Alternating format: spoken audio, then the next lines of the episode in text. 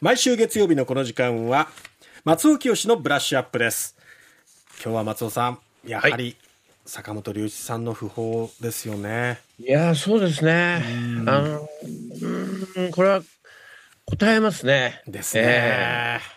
ー。あの僕は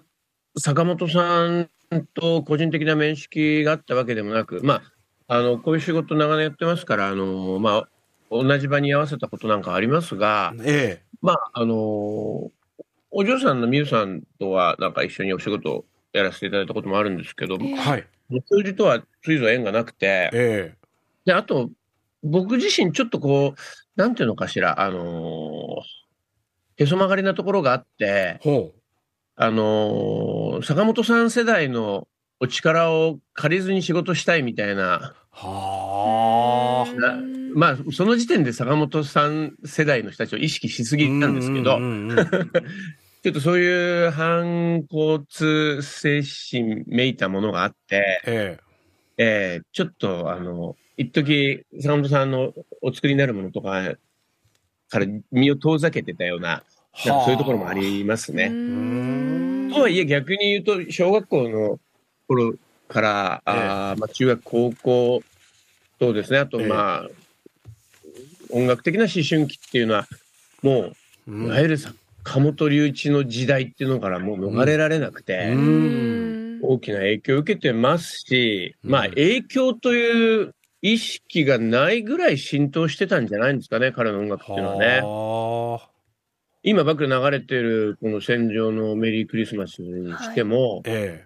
あのーやっぱり僕は映画風紀の時も見てますしえ、うん今の天神のソラリアってところに昔福岡スポーツセンターってありましたけどはい。そこにあの、センターシネマっていう2番館が、映画館があったんですね、ちっちゃい映画館ね。そこで学生は500円ぐらいで、うん。あの、半年ぐらい前の映画を見ることができたんですけど、えそこでセンメリを見たことは、本当今でも、あの、なんか、自分のこはう人生を変えた映画体験の一つとしてよく覚えてますね。あ。はだからもう、坂本龍一とビートたけしの時代を生きたことは間違いないんだなっていうふうに よく思うんですけど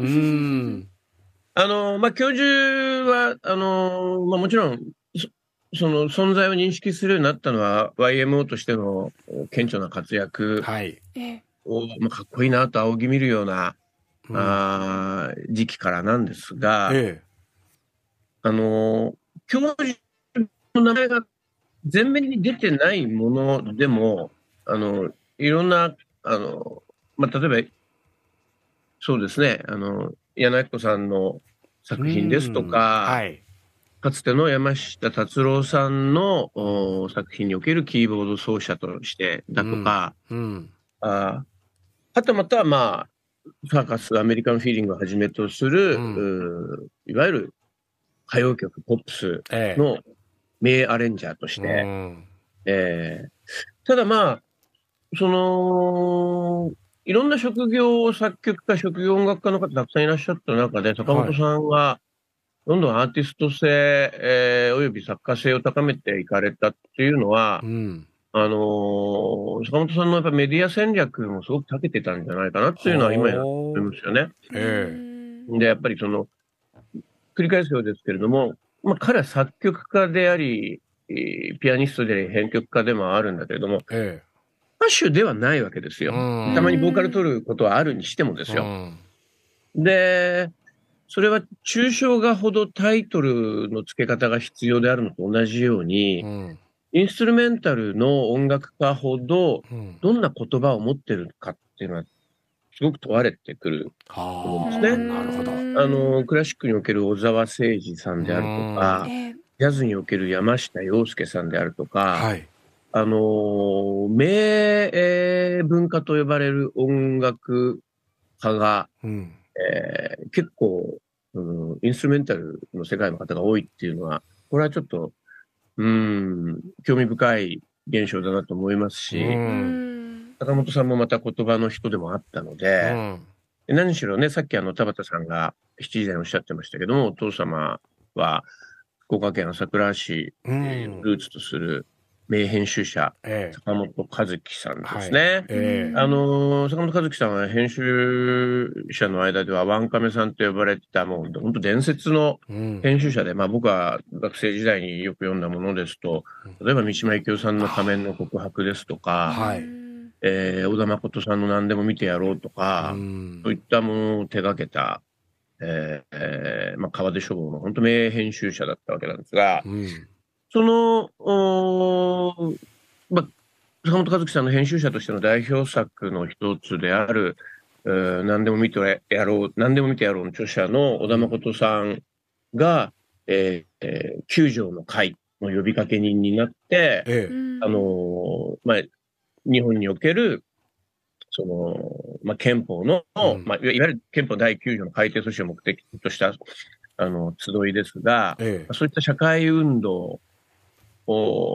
やっていくわけですね。これ、あの、行動する、あの、文化人として、よく日本では救助の会っていうのは、あの、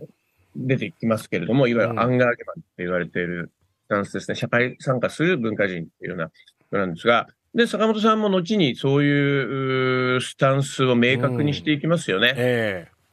こういったのはやっぱりお父さんの影響強いんじゃないかなというふうに思いますし、はい、あの、坂本さんが、あの、発案して、自分の父親の生涯を本にしてほしいということで、えー坂本和樹さんの、まあ、弟子筋にあたる田辺園子さんっていう女性編集者が、ええ評伝を出しになってますね。伝説の編集者、坂本和樹とその時代っていう。うんこれなんか読むと、まあなんか、あの、坂本さんのお父様の伝記なんだけど、坂本さんの音楽と彼の音楽的人生うんの謎を解いていくような面白さがあるんで、ちょっとこれはお勧めしたいなって思います。うんうんさあ、今、あのバック流れておりますのは、YMO のビハインダーマスク、そしてそれのカバーとなるマイケル・ジャクソンのビハインダーマスクなんですが、えはい。これ、あのーまあ、ここで話し出すとキリがないんで、手短に言うと、スリラーに入りかけて入らなかった曲なんです。はいだから、坂本さんの作曲によるこの YMO の曲が世界的な広がりを持つチャンスを一回逃しているのに、えうん。坂本さんはその後、まあ、まあ、YMO ではなくソロとして、うん。映画音楽の世界をこう切り口として、うん。再びの世界進出を果たすっていう、ちょっと、いな話でありまして、僕ら皇族の日本の音楽業界人にすごく、まあ、力を与えてくれてるし、ロールモデルとしても存在感が大きいですし、うん。まあ、今の、あの言葉で話すならば、ちょっと大谷翔平さんのような、はい、もういなんか生きながらにしてレレジェンドっていう感じがもう、うん。この2、30年ずっと教授に関してはあったんじゃないかなというふうに思いますよね。うん。で、今バックで流れております、今度は、あのーこれ、美貌の青空っていう曲で、まあ、いくつかバージョンがある中で、えー、イニャリトゥっていう映画作家、あの、メキシコの映画作家、バードマンとか、うんうんうんえーあの、彼のバベルっていう映画で使われたはい。えーバージョンを今聞いていただいてるんですが、うん。まあ、このアレハンドロ・ゴンザレス、ゴンサレス・イニャリという監督は、もともとラジオ DJ だったっていうこともあって、うん。あのー坂本さんのもう熱狂的なファンで、うん。このバベルで、この美貌な青空、まあ、これは書き下ろしではなかったんですが、これ使って、その後に、あのーレベナントっていう、ディカプリオではい。アカデミー賞も取った映画で、うん。坂本さんを今度、プロパーの音楽担当として招聘しますよね。うん。でこのように、あの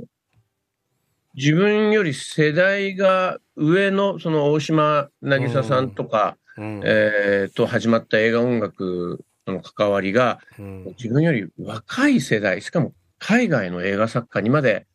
えー影響を与えて、実際コラボレーションもたくさん残した。こんな例は、そうそうはないかなというふうにそうですよね。思います。あの、5月にはね、そのイニャリトゥ監督が選んだ坂本龍一さんのベストっていうのが出る予定になって、ていたので、えー、まあそのリリースを待たずしてのね、えー、ご逝去ということで、本当残念なんですが。うん。あとあの、あの6月には是枝監督の最新作、怪物で、はいね、あの坂本龍一さんが音楽を手掛けてるっていうのもね。ですね、うん、ですから、日本映画の世界においても、さっき大島さんの名前出しましたけれども、うん、山田洋次さんのような年長の方ともやってるし、是枝さんのような方ともやってると。うん、ももちろんテレビの世界でもたくさん、えー、お仕事やってらしたし、まあ何しろ働き者でしたから。そうですね。はい。あの、我々今、それを聞くことができるっていうのは、まだ、あ今を生きる者としては、まだラッキーだったのかなという気もしますが、すね、まあ、彼の平和へのメッセージっていうのは、うん、あの、今いろんな形で確認することができます。うん、えー、そこも含めて、えー、まあ、残念な機会ではありますけども、これを機に坂本龍一さんの、うん、お仕事を検証していただければなというふうに思っております。うん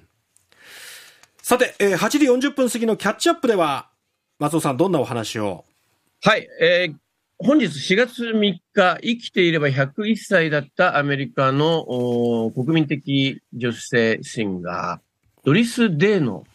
人生を短く語ってみたいと思います。はい